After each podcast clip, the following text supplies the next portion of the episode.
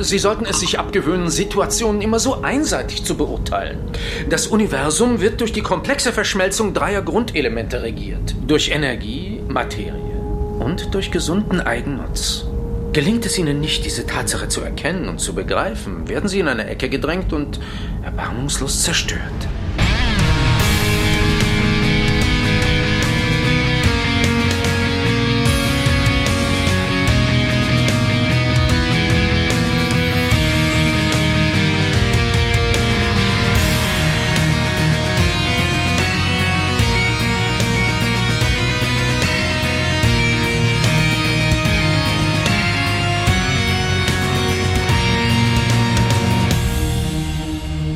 Herzlich willkommen bei einer weiteren Ausgabe von Der Graue Rat, der deutschsprachige Babylon 5 Podcast. Nur echt mit der nackten Frauenbeauftragten. Das bin ich. Deswegen Ladies uh. first. Hallo Mary. Hallo Sascha. Hey. Und wir haben eine neue Stimme dabei und das ist der Gregor. Hallo. Hallo Sascha. Hallo Mary. Gregor, du bist der Neue. Stell dich doch mal kurz vor. Wer bist du? Wie kommst du zu Babylon 5?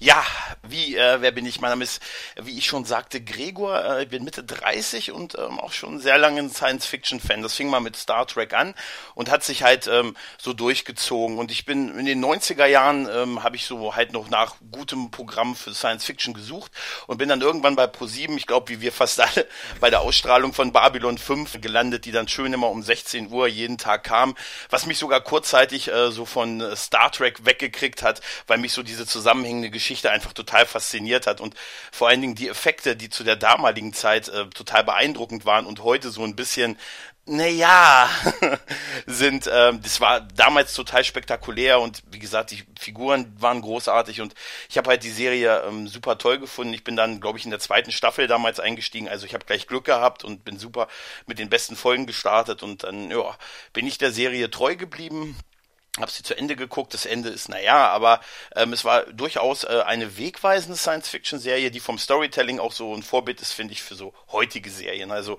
wie gesagt, ganz großer Fan und äh, freue mich auch mal dabei sein zu dürfen und äh, ja, hoffe, es wird äh, witzig, aber da bin ich ziemlich sicher. Das heißt, du bist mit einer tollen Folge eingestiegen, du bist nicht mit dem Pilotfilm äh, in die Serie gestartet. Nein, ich bin äh, tatsächlich mit dem ersten Auftritt äh, von Bruce Boxleitner als John uh. ich glaube erste Folge, zweite Staffel war das, eingestiegen und äh, hab noch gedacht, wow, was macht denn der Typ von Agentin mit Herz ja, da? Genau. was machst du denn, wenn du nicht gerade äh, Babylon 5 guckst oder drüber podcastest? Ja, dann habe ich noch äh, mit einem Kumpel zusammen, äh, mache ich auch noch einen Podcast, den werden wir vielleicht auch irgendwie, weiß nicht, Shownote-technisch mal den verlinken können. Da reden wir halt auch so über, über verschiedene Nerd-Themen. Da sind wir gerade noch so ein bisschen in der Namensfindung. Der hieß mal ursprünglich Nerdcast, aber da es davon so viele gibt, wird der jetzt so Nerd und Krempel heißen. Aber den Link und den Feed, den packe ich dir gerne mal rein. Ich würde mich da auch durchaus freuen, wenn man, wenn der ein oder andere dem der Sache auch mal eine Chance gibt. Also auch hier Shoutout an Christoph Mann. Die Erfahrung lehrt uns, dass nicht alle den Feed lesen. Sag mal die URL ganz schnell durch, wenn sie nicht zu lang ist. Ja, da habe ich mich ein bisschen, ähm, jetzt keine Witze bitte, www.nerd und krempel.wix.com, ja, slash Podcast. Das ist so ein äh, Content-Management-System. Ja. Ja, ne? ja, ja, ja, ja, ja, ja. total angesagt. Glaub mir, wir haben alle Kombinationen durch, um das Wort äh, Wix irgendwie ein bisschen rauszukriegen. Aber ähm, ja, wir arbeiten noch dran. Man findet es aber unter ähm, äh, in den meisten Podcatchern im Moment unter dem Namen Himmel, Himmelgraus Nerdcast. Äh, aber wie, das ist halt so heißt mein Kollege. Aber wir sind da gerade dran, das so ein bisschen zu vereinheitlichen und nochmal neu zu machen. Deshalb, ähm, deshalb macht es ja Sinn, das vielleicht nochmal in die Shownotes oder in meine Vorstellung zu packen. Da würde ich mich freuen. Ja, wir packen es auf jeden Fall. Genau, wir, wir, haben ja unter jeder Episode die Podcaster verlinkt mit ihren jeweiligen Angeboten. Da packen wir es einfach mit rein. Wir sind ja bekannt für Shameless Self-Plugin. Äh, wir haben ja auch, wir haben eben schon drüber gesprochen, als wir noch offline waren, die Jubiläumsepisode des WhoCasts ordentlich geentert. Das ja, war die lauteste ja. Schleichwerbung ever. Großartig. Ja, ja ich habe vorhin schon gesagt, ein, genau, ein, wenn man sechs Stunden sich wenn man, genau, wenn man sich die sechs Stunden anhört und jedes Mal bei Erwähnung des Grauen Rats einen kurzen trinkt, ähm, ich glaube, man schafft das Ende nicht.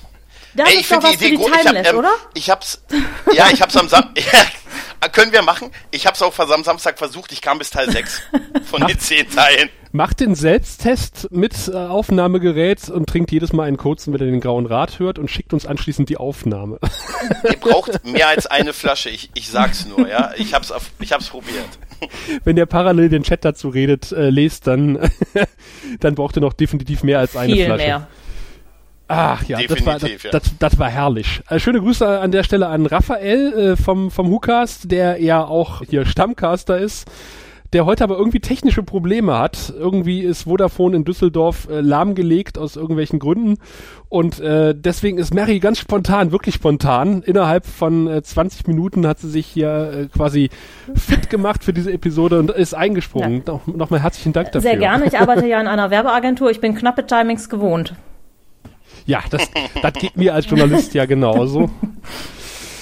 Äh, Wir ja, pitchen, arbeiten morgen ja muss beide- gestern fertig sein. Okay, läuft. Gut, dann würde ich einfach mal die Eckdaten runterrasseln, äh, weil Raphael nicht da ist. Oder möchtest du das mal? Nee, Gregor, du darfst ja den Inhalt zusammenfassen.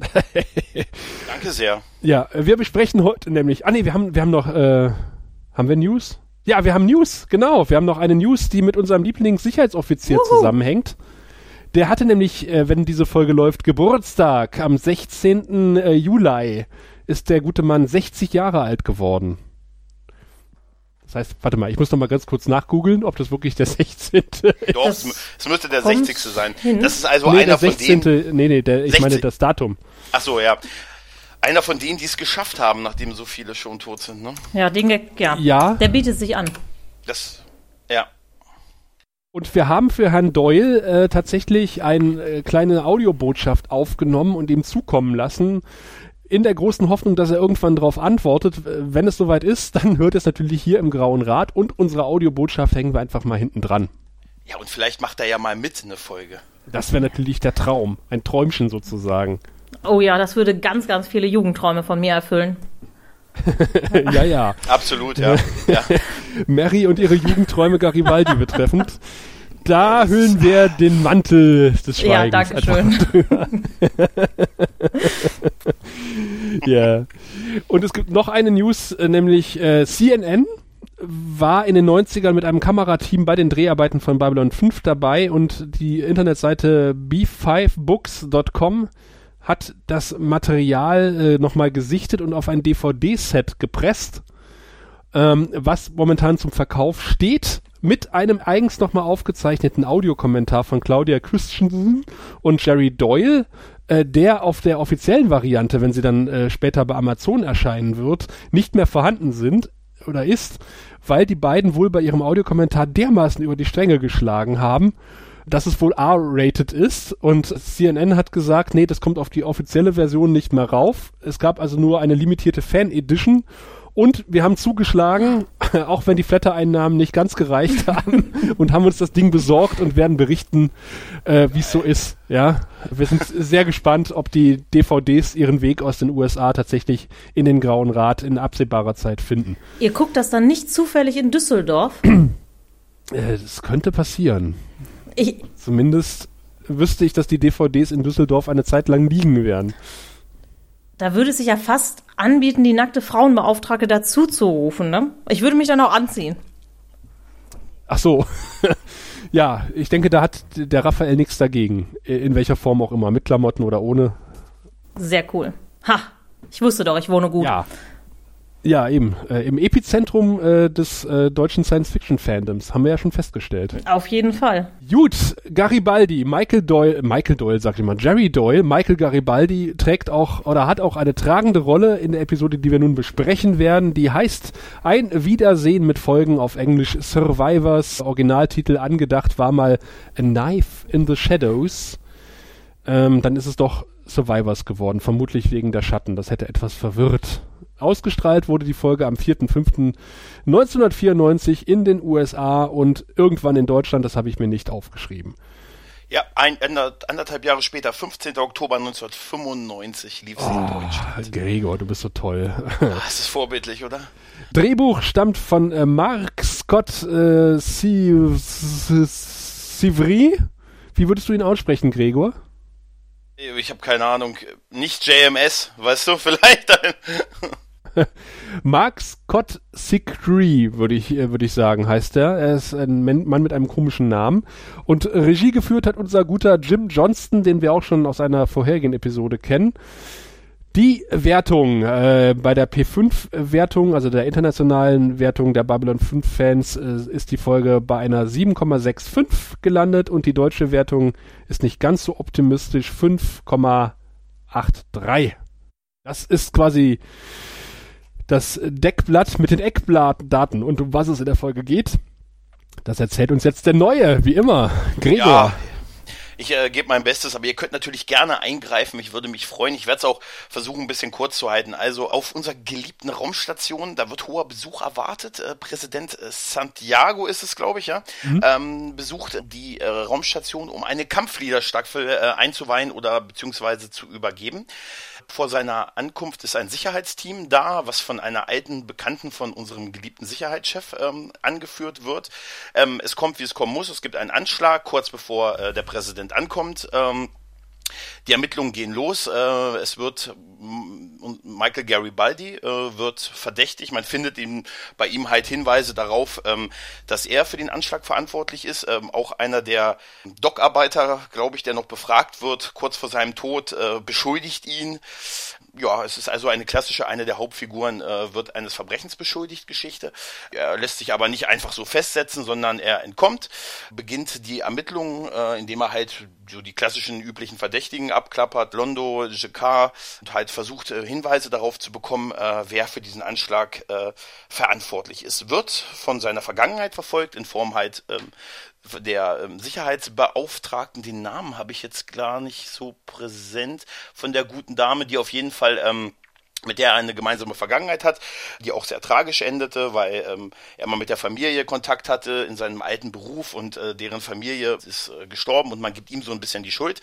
Ähm, es wird sehr stark auf sein. er, er, ist schuld. er ist schuld, ja, aber er hat ja auch getrunken zu der Zeit. Das muss man ja auch äh, noch irgendwie. Macht es mein das Gott, besser? wir waren ja so betrunken. aber ja, aber das ist, das führt halt so ein bisschen die Schleife. Also er wird halt von seiner Vergangenheit, seine Vergangenheit holt ihn ein, verfolgt ihn einmal auch schön dargestellt, halt dadurch, dass die Offizierin ihn verfolgt. Und er äh, verfällt auch wieder dem Alkohol, was ja auch in der Serie immer wieder äh, thematisiert wurde.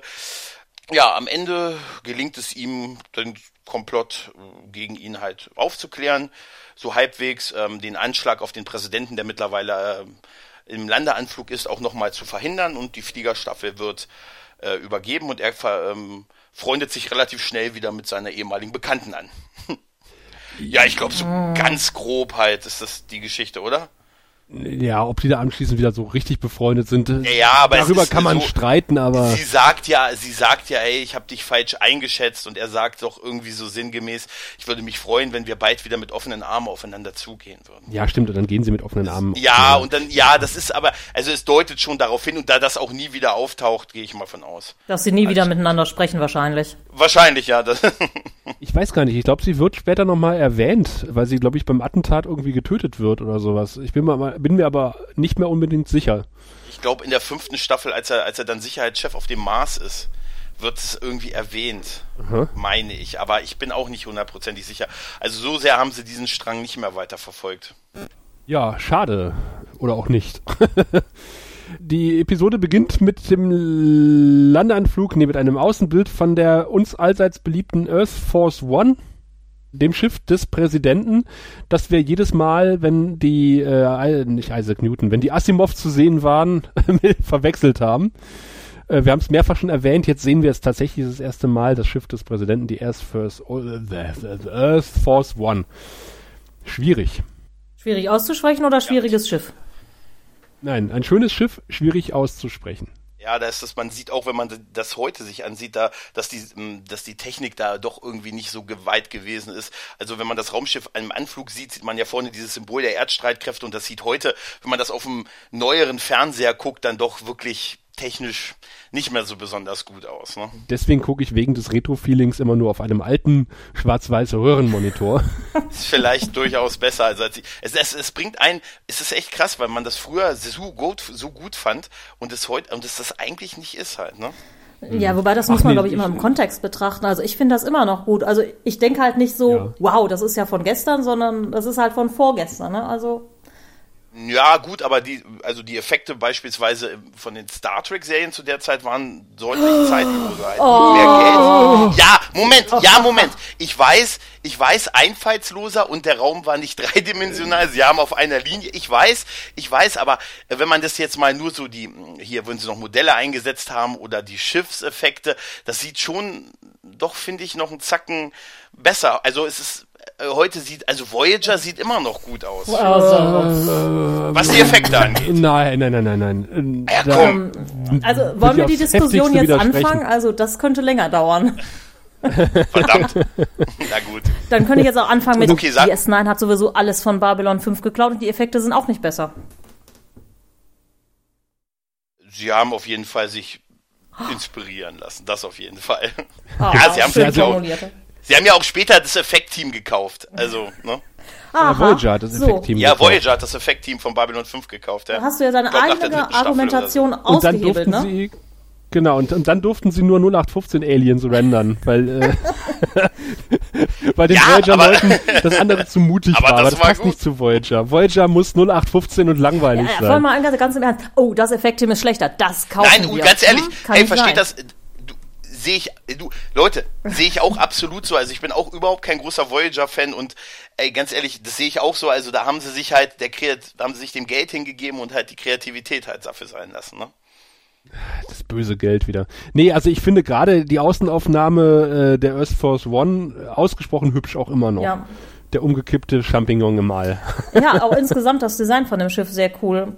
ja, ja, definitiv. Das Design ist gut, ja.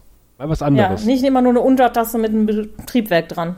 Nee, äh, das ist es auf jeden Fall. Mal was anderes trifft's ganz genau. Ich meine, es kann ja sich nicht mit den Hammerheads aus Space Above and Beyond vergleichen. Oh, aber ja, die stimmt, hatten das war gut. die hatten natürlich auch pro Episode, äh, glaube ich, so viel Geld wie Babylon 5 in einer Staffel. Ja, die waren richtig teuer, ne? Ja, ja, die war richtig teuer, die Serie. Und dann kommt aber etwas, was wir später äh, bei Torchwood und Doctor Who äh, lieben und hassen gelernt, erst lieben, dann hassen gelernt haben, nämlich die Exposition per TV, wo dann quasi eine Nachrichtensprecherin erzählt, was gerade passiert. Nämlich, dass äh, Ja. Prä Präsident Santiago auf dem Weg zu Babylon 5 ist. Ja, Sie sehen, was, was Sie gerade sehen, ist folgendes, ja. Ja, genau. Damals vielleicht noch innovativ, heute ein bisschen, ein bisschen abgedroschen. Aber es wird ja zum Glück nicht so oft gemacht Ja, also bei Babylon äh, 5. passt auch in dem Moment. Äh, hat mich jetzt nicht weiter gestört, muss ich sagen. Und, und dann sind mir als nächstes die äh, afrikanischen Mützen wieder aufgefallen. Ja, total gut. ja. Wir sind total Die Multikulti bei uns auf der hatten. Station. Absolut. Diese Mützen. Also die, es, das, die Kostüme waren so scary zum Teil, Teil ne? ja, das ist dieser African Tribal Look, der offensichtlich im 23. Jahrhundert gerade total modern ist. Ja, du hast halt gesehen, was die hatten, irgendein Kostümfund, das wurde günstig aufgegriffen und das musste Ich weiß rein. nicht, vielleicht haben die Oh, auch den letzten- letzten Praktikanten irgendwie auf den Markt geschickt und gesagt, hier, du hast 20 Dollar, kauf irgendwelche Kostüme. Es könnte durchaus sein. Geh auf den afrikanischen Markt und kauf irgendwelche Kostüme. Das kennt hier kein Mensch, den afrikanischen Markt. Ich will doch nicht wie ein Exzentriker aussehen. Ich kaufe eine Mumu. Das war bei den Simpsons. Ja, was ich auch sehr schön fand, war der Einstieg in die Bahn, wo sie sich dann festgehalten haben. Immer so. Also so, äh, man Ja. hat, die haben gut den Übergang geschauspielert, was nicht so ein ganz guter Übergang war, wo sie dann quasi vor der Greenscreen stehen und äh, im Hintergrund schlechte, wirklich schlechtes CGI vorbeirauscht und die Farben von übelst Ivanovas. Uniform oh, Sind die Farben bei euch auch? Ja, grün? wandern. Gut. Ja, ja, ja, ja, das sieht echt, ich habe einen Ja. Screenshot gemacht, das, Das ist sieht so. so. matschig aus. Ich habe nämlich gerade noch gedacht, oh Gott, Vorlauf, ähm, ist das doch so schnell angehalten gesagt, liegt vielleicht doch an der DVD? Nee, gut, wenn es an der Folge lag. Ja, vielleicht liegt einfach krass. an dieser DVD-Ausgabe, aber ja. Ich habe echt gedacht, das ist ein Bildfehler, als ich das gesehen habe, weil ich dachte, das kann doch nicht sein. Irgendwie so ein Strich in der Mitte. Sie haben ja dieselbe, ne? Also, Ja, ja. Und der Grünton variiert auch im Laufe der Szene mehrfach. Ja. Also, solange es nicht an meinen Augen liegt, ist alles gut. Nee, also deine Augen sind in Ordnung. Und Ivanovas Uniform eigentlich auch, nur der Effekt ist etwas merkwürdig. Aber so hat man sie zumindest Ach, mal in ja. grün gesehen, steht ja auch. Wobei ich blau besser Äh, finde. äh, ja. Und JMS hat dazu gesagt, es sah eigentlich ziemlich hübsch aus. Was uns sagt, dass JMS äh, irgendwas mit den Augen hat. Rot-Grün-Farbe. Wir sehen aber, um da mal vorwegzugreifen, im, am Ende der Folge ein, ein, eine perfekte Mischung von äh, Realfilm und CGI. Nämlich, wo die gute äh, Liana in das Raumschiff steigt. Da ist eigentlich nur die Leiter Ja, echt Es und gab- alles andere ja. ist CGI. ja. Es Und- so, man, da kriegt man's hin, ja, aber naja, hm. ja, der Effekt sah gar nicht schlecht aus, ne? Er sah super aus. Er ist mir zwar aufgefallen, dass das ein Effekt ist, aber ich habe drüber nachgedacht, was denn wohl davon alles CGI sein könnte und was nicht. Und äh, dass dann nur die Leiter quasi real war, das war mir dann auch neu. Das hätte ich so nicht gedacht. Also der Effekt ist ziemlich gut gealtert. Das stimmt. Und damit sind wir gleich am Ende der Episode. Nein. Äh, ja, es gibt dann irgendwie in dieser äh, etwas längeren äh, Achterbahnfahrt ziemlich viel Exposé in, in Dialogform, was aber gar nicht schlecht fand, weil das sagt mir, dass quasi auch äh, in der Zukunft so etwas wie der BER möglich ist. Die erzählen nämlich, äh, dass das Budget vorn und hinten nicht gereicht hat und dass da irgendwelche Termine nicht eingehalten werden können. Deswegen fand ich sehr realistisch.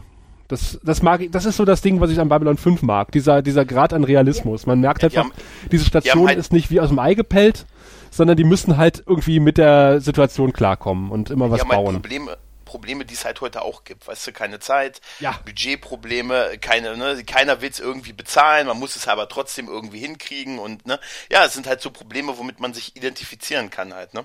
Ja, ja, die Leute wollen halt Geld haben, wenn sie arbeiten. Im Gegensatz zu Star Trek, ne? Das ist der Unterschied. Ja, das ist ja Das auch, kann vielleicht bei Star Trek auch ein, auch im Gespräch, merkt man halt, sie reden halt normal miteinander. Es geht nicht immer nur um diese ganz großen Themen. Ne? Das war was so Menschliches. Man kommt immer den Figuren relativ nah. Hm, genau. Und auch, dass sie da beide stehen und sich festhalten, dann kann jeder von uns sich reinversetzen. Naja, hatte ich neulich auch in der Straßenbahn. Ja, oder ja. halt so, so im Aufzug ein, äh, ein Elevator-Pitch sozusagen. Neben Aufzug redet nie jemand. Insofern. Im Aufzug pupst nur jemand und dann drehen sich alle weg. ja, ja. Was ich dann toll fand, war die Schweißarbeit im Weltall, die sah auch sehr schick aus und dann kam die Musik und wir wussten, gleich passiert irgendwas. Wir wussten zwar nicht, was passiert, aber es war klar, gleich passiert irgendwas, weil die Musik so dramatisch angeschwollen ist. Und dann sagt Garibaldi etwas total Garibaldi-typisches. Es explodiert nämlich irgendwas und er ruft, was ist denn das? Und ich sage, Garibaldi, vielleicht eine Explosion. ich bin mir nicht sicher. Er, er begreift es schnell, ja. Da hat nur jemand den Surround Sound auf laut gestellt. Was ich mich da allerdings gefragt hat, wir erinnern uns im Pilotfilm, gab es doch auch eine Szene, wo der Minbari sich in die Luft gesprengt hat, es zu einem Druckabfall gekommen ist und die Station dramatisch vom Kurs abgekommen ist und anfing zu schlimmer, äh, schlingern und aus der Achse geworfen wurde. Ja, diesmal gar nicht, ne? Diesmal überhaupt nicht. Das war so, Wo die Explosion irgendwie vergleichbar ein bisschen aussah, wahrscheinlich von dem, von dem Umfang her, ne? ja, Aber es hat nur innen halt beschädigt, ne? ja, ja. Da kriegt Raphael quasi recht, wo er gesagt hat, das passiert später in, der Epi in verschiedenen Episoden deutlich heftiger und da wird das nicht so äh, thematisiert. Ja, vielleicht haben sie aber Sag mal, da muss man ja auch Geld mit rechnen, oder? Ausgegeben. Ja. Sie haben sich weiterentwickelt. Jo. Vielleicht haben sie ein paar neue Dämpfer eingebaut oder sowas. Ja, deshalb hatten sie kein Geld mehr für andere Sachen. Die hatten noch kein Geld für einen entweder voll transparenten oder einen undurchsichtigen Mundschutz, denn äh, unser lieber Dr. Franklin hat einen halbtransparenten Mundschutz, den ich sehr schön fand. Und er stellt fest, dass es eine Antiprotonenreaktion gegeben hat, was immer das war. Ja. Explosion hat nicht gereicht, weißt Nee, du? nee. Es war eine Antiprotonenreaktion. Ja, man muss ja auch ein bisschen äh, Technobubble da einbauen, ne? um die ähm, DS9-Fans dann auch abzuholen. Ja, ich, du kannst ja froh sein, dass sie nicht gesagt haben, hätten wir die Deflektorschäde eingesetzt, dann wäre das alles noch abgewendet gewesen. Aber wir erfahren, dass ungelernte Leute auf der Baustelle gearbeitet haben. Und da habe ich mir aufgeschrieben, Mensch, hat sich nicht so viel geändert in der Zukunft. Ja, aber das, Das fand ich auch Ich wollte gerade sagen, das ist total realistisch, dass man da irgendwie noch ungelernte Ja, ja. Kräfte einsetzt. Ja, Und irgendwo müssen die ganzen aus dem äh, Moment grauer Sektor, brauner Sektor, brauner, Brauner? ne? Die müssen ja auch irgendwo arbeiten. Brauner. Deshalb wird der braune Sektor wahrscheinlich überhaupt unterhalten. dann kann ich mir vorstellen, dass da auch äh, so morgens irgendwie so ein, so ein, so ein Golfcar hält im braunen Sektor und dann sagt er, ich brauche Ja. 20 Leute, um einen Dock äh, so zu bauen. draufspringt. Essay. Alles Mexikaner. ja, das kriegen wir äh, in der nächsten Ja, es hat aber Folge diese mit. Anleihe auf jeden Fall halt, ne? Gefährliche Ja, Jobs und so, das macht dann so die Arbeiterklasse und so. Ja, doch, diese Anleihe hat's auf jeden Fall, ne? Ja, aber ich finde das schön. Schön fand ich auch, dass GK sich um die Sitzordnung beim Präsidentenempfang äh, sorgt und Garibaldi sagt, äh, ich habe ich hab auch so genug zu tun. Und da frage ich mich mal, ja, was hat Garibaldi denn so zu tun, so Wichtiges? Ja, aber Jakar hat sowieso immer irgendwie die Arschkarte gezogen, dass er bei irgendwelchen wichtigen Situationen irgendwie mit Sinclair spricht, weil ihm was gegen den Strich geht. Also entweder sind es die Centauri, die keine Zeit haben, oder die Vren-Delegation oder sonst irgendwer. Und er kommt immer im falschen Moment. Ja, ja. Aber ich fand das schön, wie er gesagt hat, äh, wir sitzen neben den Sohn so. Haben Sie schon mal gesehen, wie die essen? Ja. Wir möchten woanders sitzen. Ja. Das hat mir sehr gefallen. Ja, Garibaldi bekommt jetzt ein bisschen äh, Vorgeschmack auf, äh, auf später in abgewandelter Form. Er trifft jetzt auf Liana. Moment, Moment. Äh, Ist nicht vorher die Szene noch gerade, wo der mit sich unterhält, wo er den Wutausbruch kriegt Ja. erstmal, oder ist das noch... Aber hat er den den Wutausbruch, nachdem er sich mit... Die, die haben den Den Wutausbruch Wutausbruch hat er in dieser Jakar-Szene. Ach, er hat den Wutausbruch vorher schon. Ich habe nämlich aufgeschrieben, Garibaldi prügelt erstmal auf den Typen ein, wahllos. Das war bevor er Liana gesehen hat, ja? Nee, ähm, erst die Liana-Szene, dann die. Jakar-Szene und dann. Wir haben, glaube ich, die Ja, ich äh, glaub, so Liana-Szene es. ausgelassen. So. Ach stimmt, da genau, da trifft Ja, er ja, genau. Das erste Mal. Genau, weil in der Szene Genau. nur gebraucht, um mal wieder überflüssig zu sein, damit sich äh, Sinclair aus dem Gespräch rausbewegen konnte. Ja, genau. Schön. Und dann prügelt Garibaldi halt auf einen äh, Dieb ein, um ein bisschen Frust abzubauen und sagt dann, jetzt muss ich erstmal was trinken. Ein Glas Wasser bitte. Ein Glas Wasser, ja, super. Ja, wie geil er auch, wie geil er, wie professionell er sich auch verhält als Sicherheitschef, Ja. weil er den Typen schon irgendwie zweimal kontrolliert hat oder zweimal wegen irgendwas erwischt hat, ihm dann einfach schön eine zu verpletten, ne? Das ist mal professionelles Verhalten von einem Sicherheitschef, oder? Ja, aber ist auch professionelles Verhalten von einem Captain, der sich dann so dazwischen mischt und sich dann nicht irgendwie bei dem Typen entschuldigt, der gerade zusammengeschlagen wurde, sondern erstmal auf Garibaldi wieder zugeht. Naja, das, Das wäre ja ein Eingeständnis, dass sein Sicherheitschef einen Fehler gemacht hat. Hast du dich an der Faust verletzt, als du ihn an... Und dann kommt, habe ich mir aufgeschrieben, Exposé. Wir erfahren nämlich jetzt über Garibaldis dunkle Vergangenheit und sein Alkoholproblem. Und ich habe mich die ganze Zeit gefragt, es war zwar ganz nett, aber ich habe mich gefragt, weiß Sinclair das nicht eigentlich schon alles? Weil die sind ja eigentlich dicke Buddies. Alte Freunde, ja, eigentlich er müsste es eigentlich wissen. Ja, Ja, eigentlich müsste er es Ich wissen. denke auch, das muss in seiner Ja. Dienstakte eigentlich vermerkt sein. ja, Äh, prinzipiell ja. Und dann äh, ist ja quasi auch Sinclair derjenige, der Garibaldi, ich sag mal, aus der Scheiße Ja. geholt hat. Und an Bord von Babylon 5. ist halt, ist halt, ist halt sehr fragwürdig. Er erzählt doch irgendwie, er war dann auch da irgendwie Sicherheitschef, aber irgendwie alle waren gekauft und äh, nur er hat ermittelt, ne? Und hat halt gesoffen. Genau. Also ich meine, das ist, das ist ich weiß Der nicht. Also, Tarnung. Da finde ich übrigens ja, hier wegen der, im, ja, natürlich. Habt ihr im Lurkers Guide den Kommentar gelesen? Everyone from his past considers Garibaldi a no-good drunk. Why did Sinclair give him a second chance? Sehr schön. Ja. Ja, eine gute Frage. Die aber, glaube ich, auch nie geklärt wird, oder? Angeblich in einem Comic, vielleicht äh, lege ich mir den mal zu. Ach ja, stimmt, genau. Das habe ich auch gelesen. Mensch, deine Vorbereitung ist ja echt besser als unsere, Mary, obwohl du nur 20 Minuten hattest. Ja, vorbildlich, echt. Äh, ja, ich habe mir nur so ein paar Sachen rausgegriffen und gedacht, damit kann ich das, was ich nicht gesehen habe, überspielen. Sehr gut. Das klappt bisher ganz ja, gut. hurra. Man könnte meinen, du hättest dich wochenlang vorbereitet.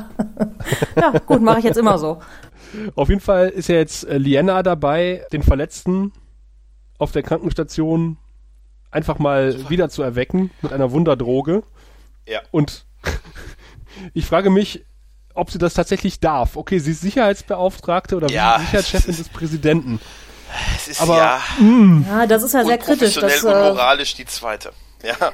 ich, man könnte der, der Babylon 5 auch so ein bisschen ähm, Kritik an den USA Verhörmethoden vorwerfen. Also Ja. Ja, im Prinzip soll es das ja sein, ne? Der Arzt darf nicht rein, sie stellt eine Wache vor die Tür, nicht, dass nicht mal der Arzt rein darf und erweckt ihn dann und verhört ihn dann, obwohl er am Sterben ist. Also moralisch fragwürdiger geht's kaum noch, ne?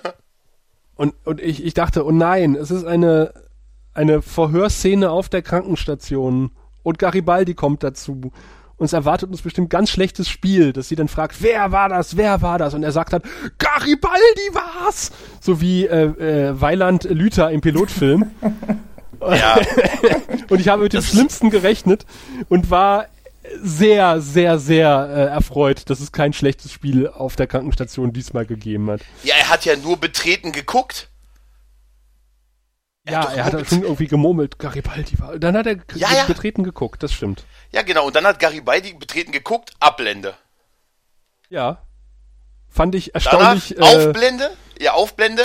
Das glauben Sie doch wohl nicht. Der Typ lag im Sterben. Er war ein Lügner. Ich habe ihn vor zwei Wochen wegen irgendwas verhaftet oder irgendwie sowas war es doch, ne? Und der wollte mir einen auswischen. Ja, aber die Argumentationen von allen sind da ja relativ schwach. Sie sagt ja auch, ja, der starb sowieso, ich durfte den verhören. Ja, super, ne? ja. Äh, puh. Passieren auf jeden Fall einige moralisch etwas fragwürdige Sachen. Ja, und, und es, äh, weil es vorhin angesprochen wurde hier, äh, amerikanische Foltermethoden. Und ich glaube, man muss irgendwie so ein bisschen Ahnung von Mili amerikanischen Militärstrukturen haben, weil äh, mir war nicht ganz, ganz klar, sie will ja die Sicherheit übernehmen und dann sagt, äh, ob sie das überhaupt darf. Weißt du, sie ist ja nun irgendwie äh, Vorsitzende der präsidialen Wache und ob sie in der Funktion einfach die äh, internen Stationshierarchien überspringen darf, weil eigentlich Ja. müsste ja, wenn Garibaldi zurücktritt, sein Stellvertreter diesen Posten übernehmen. Dass sie jetzt einfach hingehen kann und sagen, okay, ich mach das jetzt. Ja, äh, das wo, wahrscheinlich- wobei Susan sie ja später sagt, pass auf, ich Militär, du nicht, ich habe meine Befehle, da kannst du mir an der Büchse bullen und äh, da passiert Ja. erstmal nichts. Ja, es passt nicht so ganz zusammen. Zu einem würde man ja denken, die hat wahrscheinlich so, es geht, es ist ja wahrscheinlich so eine Art Sondersituation, wenn der Präsident anreist und sie hat solche Befugnisse, weil sie muss ja die Sicherheit verantworten, aber es passt halt nicht zu dem, was später gekommen ist, wie du gerade gesagt hast, ne? Wo man dann halt es doch verweigern konnte und auch äh, man den, den, ähm, den Fahndungsaufruf löschen konnte oder einfach gesagt hat, hier, nee, ist meine Raumstation, ne? wir fahnden jetzt nicht nach Garibaldi. Das hat nicht so ganz zusammengepasst. Ne? Da, Man kann schwer einschätzen, wie viel Macht sie wirklich dann hat. Ne? äh, Susan, nee, äh, Susan ist übrigens ganz interessant, da komme ich nachher dazu. Das, äh, es gibt ein paar ganz interessante äh, Ivanova-bezogene Szenen in dieser Folge, die, äh, die wir am, am Ende mal besprechen könnten. Ähm, ein bisschen klischeehaft war halt die Übergabe der Waffe. So, ich brauche deine Dienstmarke, ich brauche deine Waffe. Das war so, so typisch Cop-Movie, weißt du? Ja, das stimmt. Ja, ja. Ich habe nur noch gewartet, die andere auch. Aber ich glaube, das braucht man auch wirklich, um es zu verdeutlichen oder bildlich darzustellen. ne? Ist halt ein Klassiker. Macht man so. Ja, das läuft anscheinend immer so, ja. Es reicht ja nicht, wenn man ihn in der nächsten Szene in unsagbar furchtbaren Hemden rumlaufen sieht. Ja, aber das wird ja geklärt. Garibaldi sagt, er hat die Klamotten geklaut. Ich habe mir aber aufgesch Da hätte ich aber was aufgeschrieben- Schöneres geklaut. Ja, äh, gut, da hast du ja nicht die große Auswahl. Wenn du an so einer Wäscheleine auf Babylon 5 vorbeikommst, ich stelle mir das wirklich genauso vor, dass da irgendwo so ein Flur Ja. lang, da liegt so eine Wäscheleine und dann Das hätte man noch zeigen müssen, oder? Ja, aber guckt euch doch mal an, wie die anderen da rumlaufen. Also wahrscheinlich ist da wirklich nichts anderes gewesen. Ich habe mir aufgeschrieben, Garibaldi extrem inko- inkognito dank Zauberhemd. Ja, vielleicht äh, passt das aber auch gut zu diesen afrikanischen Hüten, denn das war dann im braunen afrikanischen Sektor und Ja, das mag sein. Aber weißt du, Mary, was, was jetzt unheimlich praktisch gewesen wäre für Garibaldi? ich habe keine Ahnung. Wenn man überall nackt wäre sein Das könnte, oder? Nee, nee, nee, das haben wir in, in einer Folge gemeinsam besprochen. Oh nein, Sa Die- sag's nicht. Die absolut, Nein. die absolut geilen äh, Tarnnetze der Homeguard. Ach so, ja, die wären gut gewesen. Die hat er wahrscheinlich losgelegt. Ich dachte schon, du wolltest sagen, ähm, da- das wunderbare Sakko von dem Verehrer von Ivanova. Das hatte sich mir so. Oh, der Pullover. ja, Der ist ja auch total unauffällig. nee, diese, diese tollen Tarnnetze, die die Homeguard hatte, die hätte man jetzt unheimlich gut brauchen können an ja, aber Garibaldi dann scheinen die wirklich weitergegeben zu haben. Tja. Schade. Tja. Oder er hat's einfach vergessen. Würde wahrscheinlich auch passieren, ja. ja, aber coole Londo-Sprüche, weil Londo ihn natürlich gleich auf das Hemd anspricht. Weil das ist mir auch total ins Auge gefallen. Ich denk so, was ist denn das für ein Hemd? Und dann sagt Londo so, oh, ein tolles Hemd. und ich so, yes. Danke, Londo. Hätte erst nicht gesagt, ne? Irgendeiner muss es sagen. ja. Und dann sagt Garibaldi, naja, musst du die halt klauen. Und dann kommt nämlich eine ganz interessante Szene, weil Garibaldi hatte ja ähm, Centauri-Dukaten. Oder man fand ja Centauri-Dukaten in Garibaldis Quartier. Bei der Durchsuchung, genau, ja. Genau, bei der Durchsuchung. Deswegen geht er ja zu Londo. Und Londo äh, sagt halt, ja, ja, hm, hm, hm. Ne, ich habe eine Idee, wer dahinter steckt. Und dann kommt ein Schnitt, weil man denkt, aha, jetzt sieht man als nächstes GK. Hand hoch, wer das gedacht hat. Ja, Ja, ich. Ja, wir, wir sehen drei Hände. Und stattdessen sieht man nämlich hier äh, Liena, die sagt, Lieutenant Commander Ivanova. ja, das da dachte ich, wie geil, wie geil ist das denn? Also total toll mit Erwartungen gespielt und die dann mal sowas von gebrochen. Ja, das ist richtig, ja. Ja, und dann kommt ja auch eine total schöne Ivanova-Szene, wo ich nur einfach nur aufgeschrieben habe, Ivanova rockt. äh, die rockt total. Wobei ich vorher auch schon finde, dass Londo unheimlich rockt in der Szene oder dieses Zusammenspiel von den beiden. Ja, ja, definitiv. Also ich habe ja schon mal gesagt, äh, jede Folge gewinnt, wenn Londo drin vorkommt. Absolut. Peter Jurassic ist Ja. super. Das ist echt gerade. Ja, er, wie er eben auch sagt, ja, ich, ich war ja schon mal in einer ähnlichen Situation wie sie und ah, komm, ich verstehe das und so, ne? Ja. Das ist schon. Ja, das ist vor schon allem groß. dieses, ne, ich würde sie sofort verraten, wenn es irgendwie mir nützen würde. Genau. Also diese genau, genau. absolut coole Ehrlichkeit. Ja, Absolut, ja. Ich war es gerade nicht, das aber kauft man, sonst das ja. kauft man ja auch sofort ab. Hä? Und man erfährt ja, dass ähm, Ragesh 3 wird wieder erwähnt. Da Genau. wird nämlich auch gesagt, wie die Narren in den Besitz von Centauri-Dukaten gekommen sein könnten. Ja, Und wir, fahren, ja, wir erfahren auch die super, äh, super Gegenargument. Er sagt doch irgendwie, Jakar sagt doch irgendwie, ja, wir haben alle Centauri-Dukaten, die wir irgendwie erbeutet haben oder zurückgelassen sind, die haben wir alle ordnungsgemäß in Buchführung dokumentiert. Sie können die Kontoauszüge prüfen. Das fand ich, das ich so witzig, weil man sich das mal vorstellt, das ist ein besetzter Planet, die haben bei der Flucht, die haben halt viel Geld und so hinterlassen, deren Währung haben wir alles dokumentiert. Sie können gerne unsere Kontoauszüge prüfen. Wie, so super ja, witzig das kauft man ihm sofort ab, oder? können die Kontoauszüge prüfen. Ich wüsste gar nicht nach was. Also, so mal soll zu Garibaldi haben, wusste oder? das auch nicht. Das äh, finde ich auch super. Es gibt auch einen anderen schönen Spruch noch im Ist auch da- ist auch mit, darauf nicht äh, eingegangen, GK, ne? Weil GK sitzt ja in seinem Quartier. Garibaldi hat sich ja in den Botschaftssektor geschlichen. Er hat ja bei Ne- Negret versucht, eine Karte zu kaufen. Oder kommt das erst Genau, ja. später? Ähm, die Reihenfolge ist halt diese Ivanova-Szene, dann nochmal Londo und Garibaldi und dann Jakar. Genau. Genau. Und GK hat quasi ähm, Garibaldi bereits erwartet. Ja, genau, so meine Leute beobachten seine also er- und umgekehrt. Und Seine, das genau. ist so ein geiler Spruch. Also, weil das hatten wir ja schon öfter, dass irgendwie Garibaldi, äh, Quatsch, äh, GK extrem gut informiert war über alles, was auf der Station passiert, was äh, so an den Rand der Unglaubwürdigkeit teilweise schon ging. Und jetzt kommt einfach raus, naja, die beobachten sich halt, die haben überall ihre Spione. Ja, aber es ist auch nachvollziehbar, Ja, dass das so ist. Absolut. Es zeigt natürlich auch mal gut, äh, wie berechenbar ähm, Garibaldi ist. Ne, dass er da einfach quasi den, dass die einfach mit ihm so spielen können. Der eine schickt ihn zum anderen und wo er sagt, ey, ich wusste, dass du kommst, wir beobachten sie, wir, sie beobachten uns, war naheliegend, dass er dich zu mir schicken würde und so. Das hat schon so eine, so eine echt coole Arroganz und Coolness, diese Szene. Ja, ne? vor allem, das ist so Ja, ähm, eine typische Szene für diesen Anfangs-Jakar, der absolut skrupellos irgendwie noch ist und alles macht so, Hauptsache sein Heimatplanet ist sicher. Und auch Ja. sehr konfuse Angebote äh, macht. also Ja. Jakar und Londo, das sind die beiden Figuren, die sich irgendwie am meisten und auch am besten, finde ich, in der gesamten Serie entwickelt haben. Das ist, finde ich, so großartig, die Entwicklung der beiden Figuren und die Beziehung der beiden zueinander halt, ne? Ich, ich musste immer noch lachen über Marys äh, Spruch äh, über dubiose Angebote, denn ich ahne, worauf du hinaus willst. GK, Ja, stimmt. GK möchte nämlich Garibaldis Talent kaufen. Genau. Ja, ja. ja. Aber wir, sie kommen zu uns, sie kommen dann in ein paar Jahren zurück, sie werden leicht verändert. Nur sein. leicht genetisch Ich- manipuliert, ja. Leicht genetisch manipuliert. Da wäre ich auch gegangen.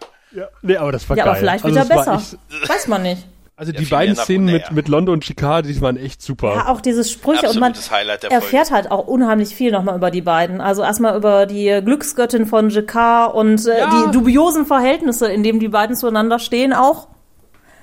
Ja, das fand ich auch schön, dass Londo halt die, die Spielgöttin erwähnt. Und auch dieses We are like you and I, uh, we are both men in the odds, ist ein sehr schönes uh, Zitat irgendwie im Englischen. Hm, Im Deutschen wahrscheinlich nicht.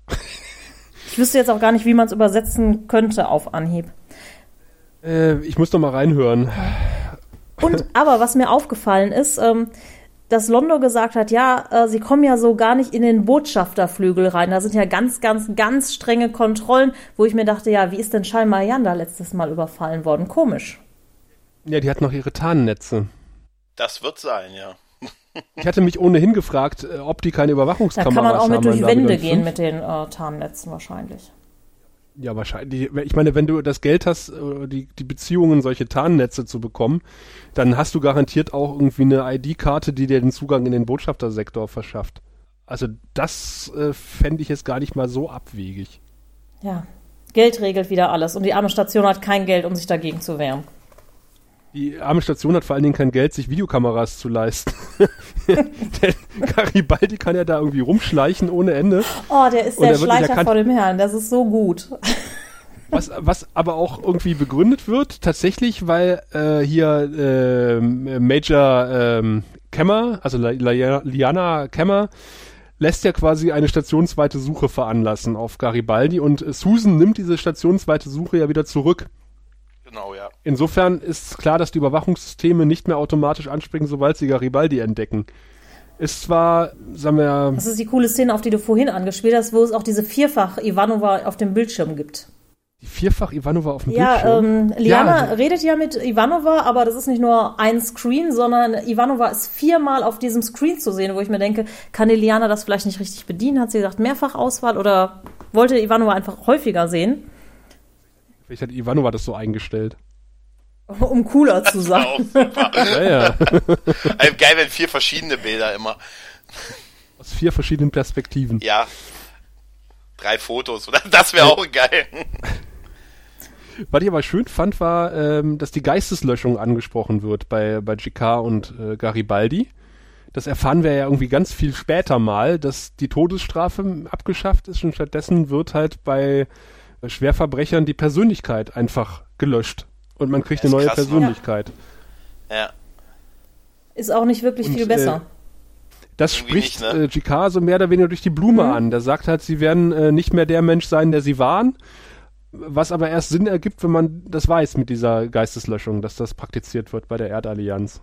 Was genauso wie diese Holo-Ritter irgendwie oh, so, so, ein bisschen so, ein bisschen aus dem Rahmen fällt, irgendwie so ein bisschen. Man Absolut. hat immer das Gefühl, ja gut, das ist halt irgendwie so 21. Jahrhundert Technologie, 20 Jahre weiter, mehr oder weniger. Äh, ich übertreibe jetzt ein bisschen, aber halt, dann, dann kommt so Sachen wie dieser Typ mit seinem, äh, mit der SD-Karte im Gehirn, dann kommt irgendwie sowas wie Geisteslöschung, dann kommt irgendwie sowas wie diese 3D-Ritter oder dann taucht hier mal ein Hologramm auf.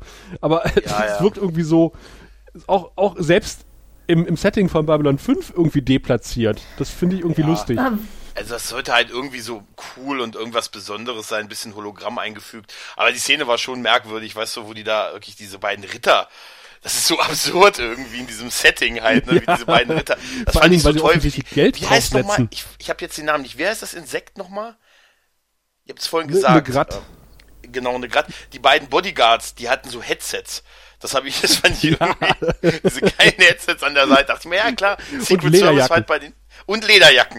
Aber wenn ich ein Alien wäre, dann doch nur so, oder? Aber ganz im Ernst, als Schläger brauchst du halt auch nicht Lederjacke, egal von welchem Planeten du kommst. Ja, das gehört dazu. Und ein Headset. Das ist Grundausstattung. Ein Headset und Rund. Die haben auch noch einen Knüppel irgendwo liegen. Das sah einfach, absolut.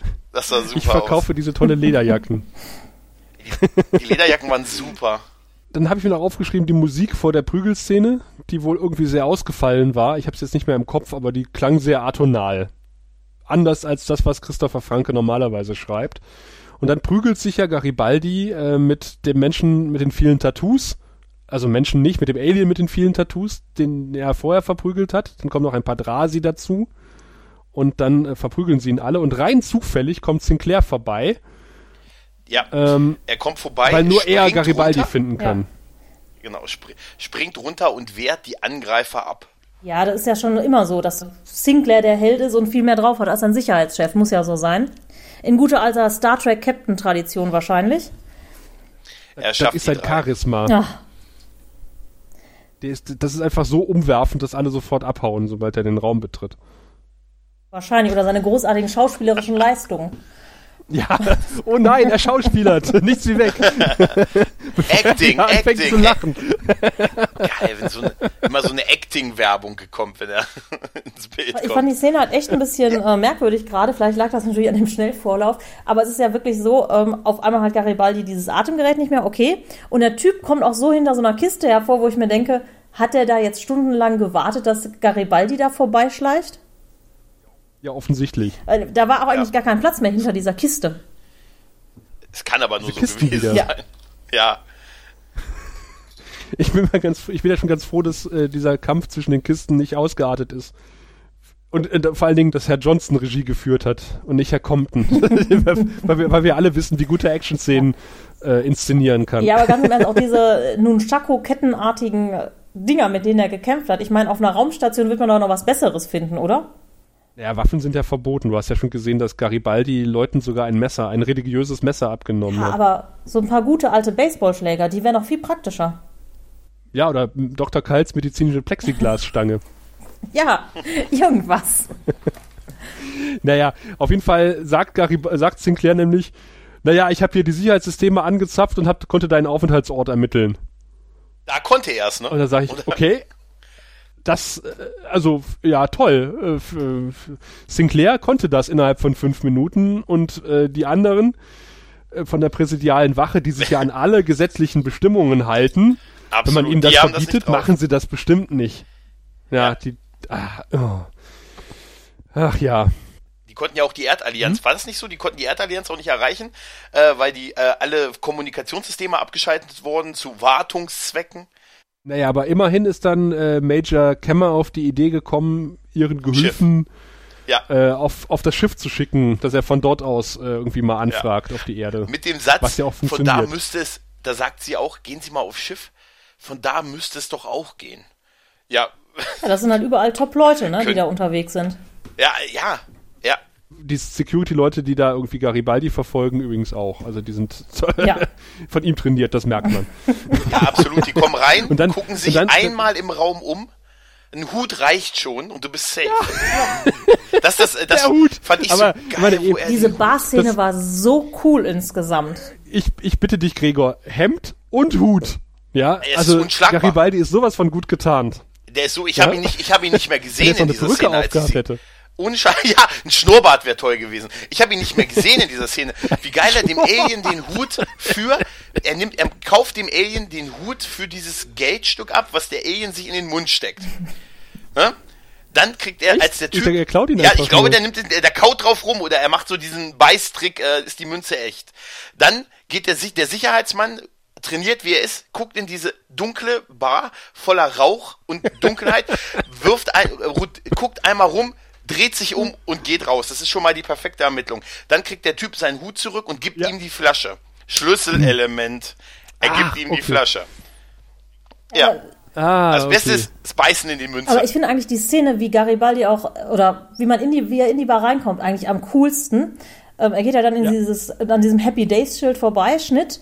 Und dann sieht man diese Schön vier, flackert, ein Neon, ein Neonschild, das flackert. Großartig. Yes. Jetzt sind wir im Noir-Element angekommen irgendwie, ne? Das ist, Richtig, das, es macht, das setzt so ein bisschen das Mut sozusagen. Dann hat man diese, Den Mut. wenn Garibaldi von links in die Bar reingeht, gucken die ganzen Aliens, so vier Köpfe, bewegen sich einfach auch nach links.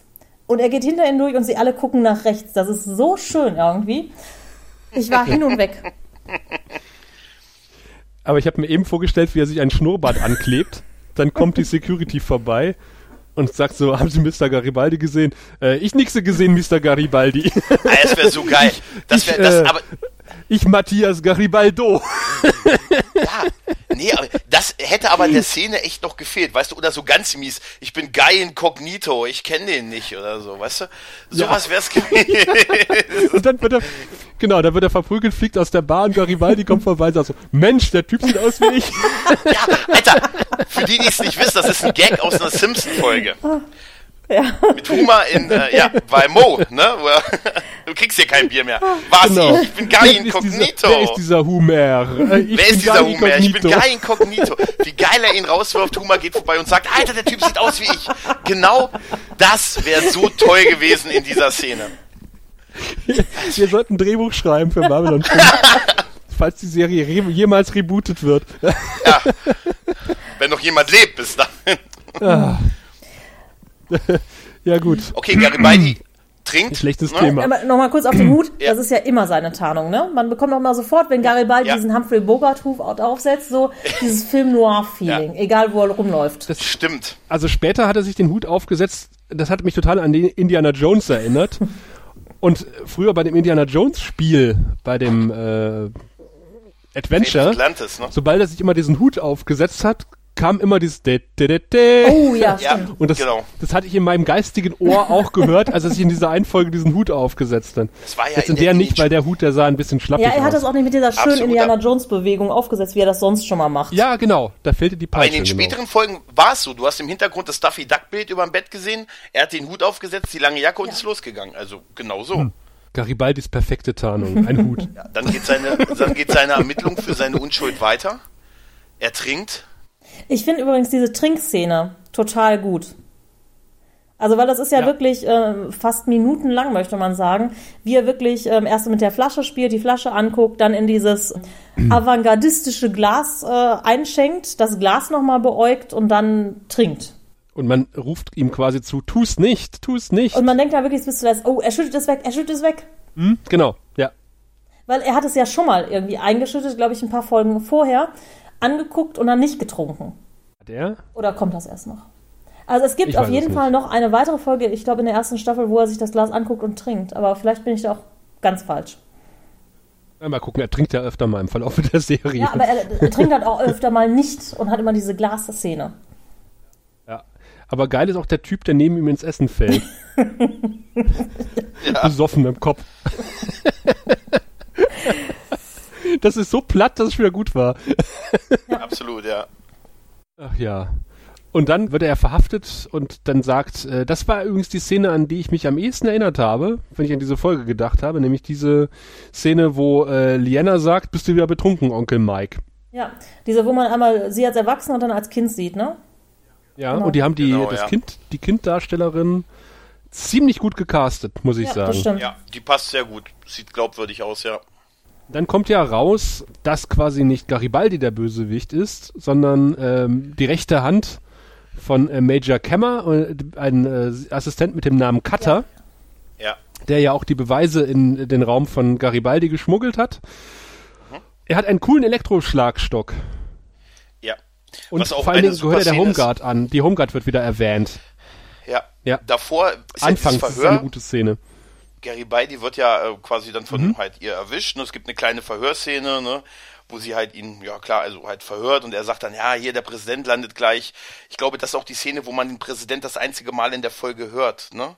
Da gibt's doch irgendwie der An man sieht doch parallel den Ja, genau. Anflug auf die Raumstation, den Kontrollraum, wo ähm, Ivanova steht und dann hört man den Präsidenten, wie er scheinbar schon die Rede hält, obwohl das Schiff noch nicht da die ist. Augen verdreht. Ja, aber das fand ich äh, einmal toll, wo ich mir gesagt habe, warum hat der denn nicht mit der Szene gewartet, bis der, also mit der Rede gewartet, wenn er landet oder da ist, aber es läuft schon eher anscheinend. Na gut. Sie, ähm, er sagt dann, ja, hier, du musst noch mal Ja, die vor allen Bucht Dingen scannen. finde ich das ziemlich Irgendwie. unhöflich von Ivanova. Ja, total. Total. Ja, Ich wollte gerade sagen, ja ist ja auch irgendwie typisch, ne? Das interessiert sie halt nicht. Ja. Ja, Sie hat ja so. ihre, sein, se- seine Widersacherin gewählt. Ja, stimmt, ja. Stimmt, ja. Genau.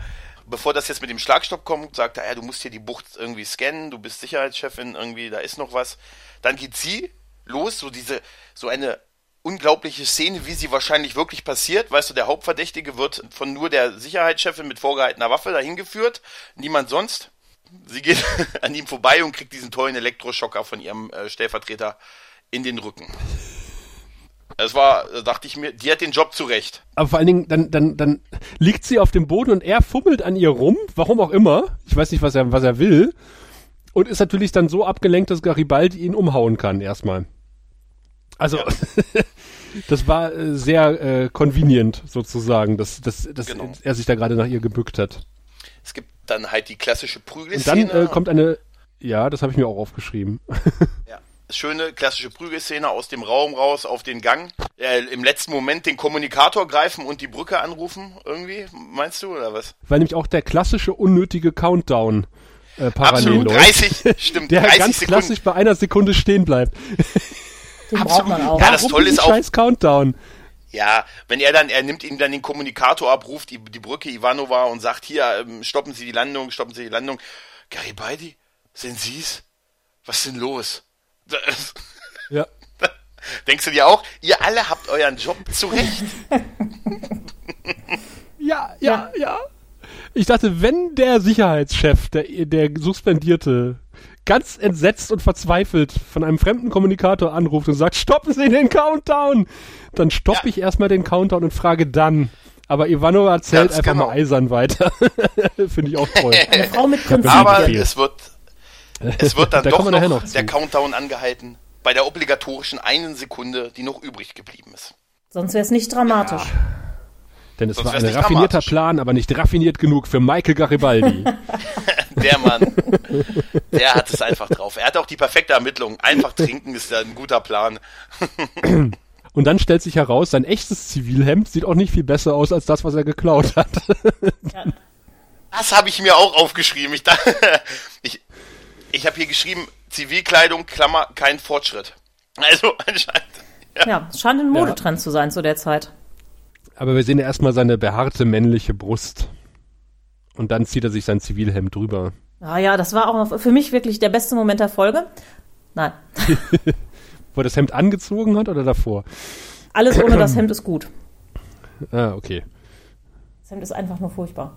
Und dann äh, vertragen sich ja mehr oder weniger äh, Garibaldi und Liana wieder. Und äh, da finde ich auch im Dialog mit äh, Sinclair, der nun gesagt bekommt, du, du, du. Ach nee, Quatsch, das ist in der, der kommenden Folge. und da finde ich, dass da extrem viel vorweggegriffen wird. Auf das, was noch kommt. Also es sind so, so viele Vorahnungen, die da so über diesem Dialog wabern, was so Garibaldi und den Präsidenten betrifft und mh, wo man sagt, okay, wenn man weiß, wie die Serie sich entwickelt, ja, da hat man schon ein bisschen aus dem Nähkästchen im Vorfeld geplaudert. Ja, aber finde ich jetzt eigentlich nicht so schlecht. Mhm. Nee, ich- schlecht finde ich das Das auch gar eigentlich nicht. ganz gut. Und, und dann kommt ja diese geile Leiter-Szene, wo sie quasi ins Schiff steigt und äh, den Abflug macht. Genau. Wobei ich muss sagen, ähm, ich fand die Versöhnungsszene irgendwie ein bisschen. Es gehörte natürlich irgendwie so dazu von der Dramaturgie, aber eigentlich ganz im Ernst. Er hat wieder gesoffen. Er hat Ja. auch nicht so super reagiert bei allem. Das war mehr Glück. Und dass sie dann sagt, ja, ich verzeih dir, obwohl du wieder getrunken hast. Schwierig. Ja, sie hat erkannt, dass, dass sie ja eigentlich nur durch Rachegelüste gehandelt hat und ihm erst in diese Situation gebracht hat, dass sie nicht ganz unschuldig daran ist, dass er angefangen hat zu trinken wieder. Das sagt Und dass er sich auch, ja äh, geändert hatte. Bis zu dem Moment, wo, wo ja sie wieder aufgetaucht ist. Sie bekommt das ja auch gesagt. Also Sinclair sagt ihr das ja auch irgendwie sowas. Sie verurteilen ihn nur vor wegen früher und sind nicht objektiv und all sowas. Ne? Also ungefähr das sieht sie dann halt ein. Aber es ist natürlich auch wahrscheinlich der Zeit geschuldet. Die hat noch eine Minute Sendezeit und ähm, dann war es halt so. Ich war schon froh, dass sie sich nicht umarmt haben und gesagt haben, hier Onkel, alles gut, kommst du morgen nächste Richtig. Woche mal zum Essen. Da, da, dafür war es noch fast kühl für so eine Serie halt. Ne? Genau das möchte ich der Szene auch hoch anrechnen, dass wir halt dieses Klischee, alles ist wieder gut, wir haben uns wieder lieb, Happy Ending halt nicht bekommen, sondern dass man auch als Zuschauer so mit einem leichten, unguten Gefühl im Bauch zurückgelassen wird. Dass man sagt, okay, die haben sich jetzt ein Stück weit angenähert, aber das ist jetzt nicht das, was es früher mal war. Genau. Ja, da- das stimmt. Für mich ist sie, Liana halt so ein bisschen so eine Klischee-Rachefrau. Irgendwie, das ist so, sie ist so ein bisschen eindimensional die ganze Zeit. Und dann am Ende ist sie für mich schon fast zu nett. Aber ja, das ist ähm, besser, als so ganz emotional zu werden. Ich fand sie immer noch sehr reserviert. am Ende. Aber okay, so. Ja, fand ich auch. Es ging. Frauen sind da ja vielleicht, die haben ja andere Antennen. ich habe gar keine Antennen. ja, und damit endet die Folge sozusagen. Und was ich immer mal wieder angedeutet habe und äh, was ich jetzt nochmal explizit aussprechen wollte, ist die Rolle von Susan Ivanova. Wir erinnern uns ja, dass im Pilotfilm Lieutenant Commander Fukushima als Schläferin konzipiert war. Mhm. Die halt irgendwie telepathisch, äh, ohne das zu wissen, halt irgendwie so eine zweite Persönlichkeit hatte, die dann dem Attentäter geholfen hat. Und wenn man sich so die, die Handlung von, von Susan Ivanova anguckt, zum Beispiel, dass sie den Countdown nicht stoppt, dass sie diejenige ist, die die Überwachungssysteme abschaltet, damit Garibaldi nicht verfolgt werden kann, die aktiv die Ermittlungen behindert in diesem Mordfall. Ja. Was sie ja wirklich macht. Also erst verhindert sie, dass Garibaldi gefunden wird, dann verhindert sie die Kommunikation mit der Erde. Äh, geilste Aktion ever. Und, ja, und dann haben wir diesen, wie gesagt, diesen geilen Schnitt. Ja. An den ich euch nochmal erinnern will, wo Londo sagt, äh, ja, wer könnte denn hier schuld sein? Und dann kommt Diana, die sagt, Lieutenant Commander Ivanova. Ja, es deutet so viel auf Da frage ich ne? mich ernsthaft, ob ja. Ach so, ob dieser ganze Subplot ah. äh, mit ursprünglich äh, noch weitergetragen wurde. Mit, mit, der, mit der richtigen Schläferin. Wir wissen ja alle, wer sich anschließend als Schläferin herausstellt. Aber ob das zu der, zu der Zeit schon feststand oder ob ähm, JMS immer noch so ein bisschen Ivanova. Es gibt ja hinterher auch noch äh, einige Hinweise, die immer wieder darauf äh, kommen, ne? Also. Finde ich, fand sein, ich schon ganz ja. interessant, weil äh, das war, waren so ein paar Momente, wo ich dachte so, hä, was macht sie denn da jetzt? Also, hm. Und halt dieses, äh, wer ist schuld? Lieutenant Commander Ivanova. Mhm. Dieser, dieser merkwürdige Schnitt. Und ich, ich, stell, ich, ich kann mir nicht vorstellen, dass sowas durch Zufall passiert bei, bei JMS. Ja, es können ja noch einige andere Szenen, ähm, auch immer im Zusammenspiel mit dem Psychor, wo sie sich dann äh, aus der Affäre zieht, wo man dann auch schon mal so denkt, äh, warum macht sie das nicht? Ja, ja, genau. Sollten wir im Auge behalten. Ja, Und gegen Ende der ersten Staffel nochmal ja. diskutieren. Ja. Oder ist es, mhm. oder ist es in das der ist in der zweiten Staffel. Staffel. In der zweiten Staffel. Ja, genau. Dann, dann sollten, wenn die Folge kommt, diskutieren wir das nochmal. Ja, sie ist sowieso einer der coolsten Charaktere, auch mit wahnsinnig guten Sprüchen. Ja, auf jeden Fall. Und äh, gerade auch in der nächsten Folge stehen uns da noch einige ins Haus. ja, coole Sprüche hat auch dieser junge Mann hier. Sehen Sie, wir Centauri haben sechs äh, und jede Zahl steht für ein bestimmtes Niveau von Intimität und Lust. Also es beginnt bei eins und das ist, na ja, ja, ja. Dann kommt zwei und wenn man fünf erreicht hat, dann... Äh, ja, ja, schon gut, Wirr, ich habe verstanden, alles klar. Ja, äh, Zeit für unsere berühmt-berüchtigte Centauri-Penis-Wertung. Und Gregor, da du neu bist, darfst du sogar den Vortritt einnehmen. Also ähm, fünf wäre dann das Beste, ne? Oder? 6 wäre das Beste. 6, 6 wäre das Beste. 0 bis, äh, genau, wir erklären es nochmal. du kannst, du kannst auch sagen, äh, die Folge tönt mich überhaupt nicht an. Das wäre dann quasi 0, ja. Wenn auch nicht mal der Anhauch einer Erektion zu sehen wäre. Und äh, 6 wäre dann quasi 6 komplett irrigierte, stramme Centauri-Tentakel. Also dann äh, bin ich bei 3 und sage, es ist eine okaye Folge, die auch durchaus ein paar Highlights hat äh, und auch so ein bisschen so einem gerade so die so Jakar und Londo die Geschichte und auch ein bisschen Background Story zu Garibaldi, aber auch kein so in Summe kein großes Highlight. Also ich sehe es wirklich so. Bei drei von sechs finde ich bin ich ganz gut. Ja, da, da bin ich voll dabei. Das habe ich mir auch aufgeschrieben. Ein äh, bisschen negativ sind diese Exposé-Szenen, die teilweise sehr ähm, überbordend sind, unnötige Prügelszenen. Positiv schlagen natürlich die Ivanova-Sprüche rein, der Präsident, die Homeguard, die erwähnt werden, so ein bisschen Foreshadowing, was die äh, weitere Serie betrifft und natürlich ähm, etwas, was ich nicht mehr lesen kann. Hier steht Karäte in Sicherheit. Ach, Verräter in Sicherheit. Ach so. Ach so, und die große Frage, die große Frage, gibt es ein, gibt es einen Verräter in der Sicherheit, was irgendwie angedeutet wird? Und auch ich äh, vergebe quasi drei von sechs Centauri-Penissen. Ja, da würde ich mich anschließen.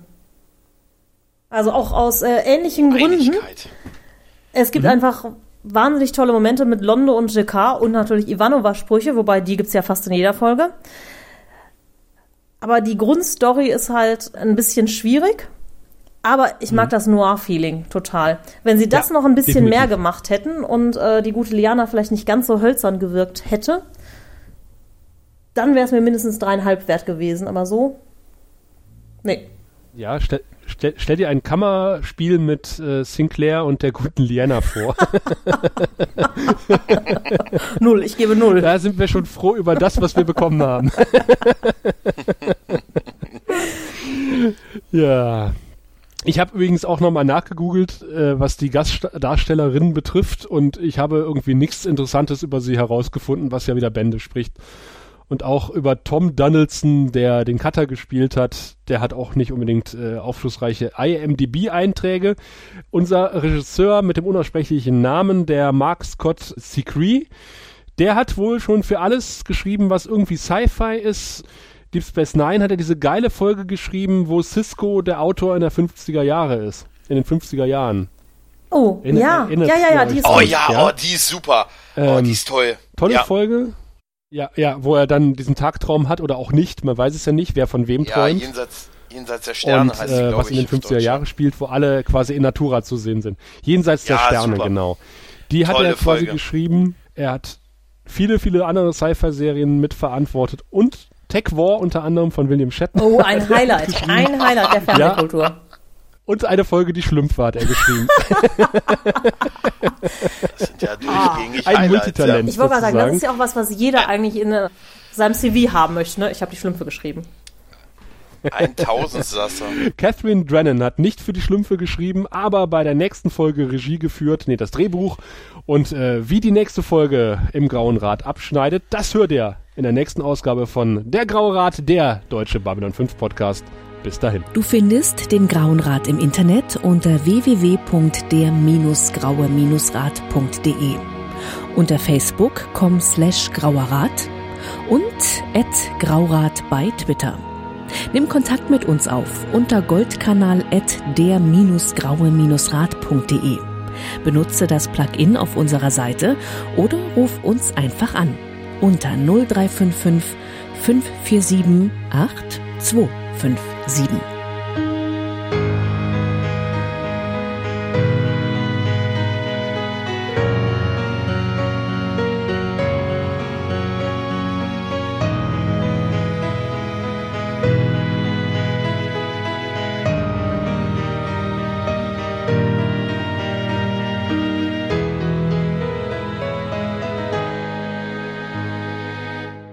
Hello, Mr. Doyle. This is Mary? Alex. Gregor, Tim Hartung. Raphael. and Sasha, and together we are Der Graue Rat. the biggest German Babylon 5 podcast. Only real with a naked gender equality officer. Yay! And we'd like to wish you Happy birthday!